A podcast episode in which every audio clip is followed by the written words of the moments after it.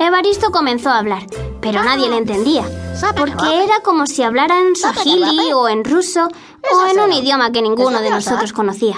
Creo que fue Cristina la que dijo... Lo entiendo, lo entiendo. Evaristo está hablando del revés. Todos escuchamos atentamente y era verdad. Evaristo hablaba del revés. Invertía el orden de la frase por sílabas y solo decía... Zapa que rope, zapa que rope. Después de un rato, estaban allí todas las profesoras y todos los profesores del colegio. También el director, que ya estaba pensando en escribir una carta a los padres. Es un demente nuestro director.